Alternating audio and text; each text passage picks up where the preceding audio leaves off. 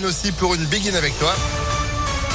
Juste après la météo et puis l'info, Sandrine Ollier, bonjour. Bonjour Phil, bonjour à tous. À la une, deux ans de prison, dont un avec sursis. C'est la peine prononcée hier par le tribunal de Lyon à l'encontre de l'agresseur du maire de Grigny jeudi dernier sur la place du marché.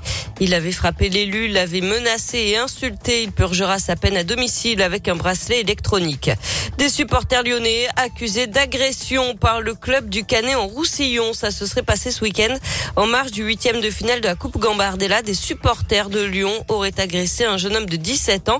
Plusieurs plaintes vont être déposées. Dans un tweet, le club lyonnais euh, précise qu'il n'avait organisé aucun déplacement et qu'il condamne toute violence. Un dramatique incendie hier soir dans la région. Le feu a pris vers 21h dans une résidence senior de Rouen dans la Loire. Le bilan est lourd. Un mort et trois blessés. En bref, Gérard Collomb, décoré par Emmanuel Macron, l'ancien maire de Lyon et ex-ministre de l'Intérieur, recevra la Légion d'honneur le 8 mars prochain. Et puis l'escalade russe en Ukraine. Vladimir Poutine a ordonné à ses troupes d'entrer dans les territoires séparatistes de l'Est de l'Ukraine. Le risque de conflit majeur est réel et doit être évité à tout prix. C'est ce qu'a déclaré hier soir la secrétaire générale adjointe de l'ONU pour les affaires politiques, Rosemary Di Carlo, avant une réunion d'urgence. Porter des chaussures de running, des vestes imperméables ou de la maroquinerie made in Auvergne-Rhône-Alpes, ce sera bientôt possible. La région veut relocaliser la production du textile qui se fait encore souvent à l'étranger, en particulier en Chine ou au Vietnam. Auvergne-Rhône-Alpes est certes la première région textile de France avec 584 entreprises, plus de 17 000 emplois et un chiffre d'affaires de 3 milliards et demi d'euros. Mais il faut aller plus loin pour réindustrialiser et créer plus d'emplois. Le fabricant Chamatex et l'agence d'innovation de design et de stratégie d'entreprise Zebra viennent de s'unir dans le projet Texin Lab. Objectif, créer une marque locale et produire ici pour vendre ici.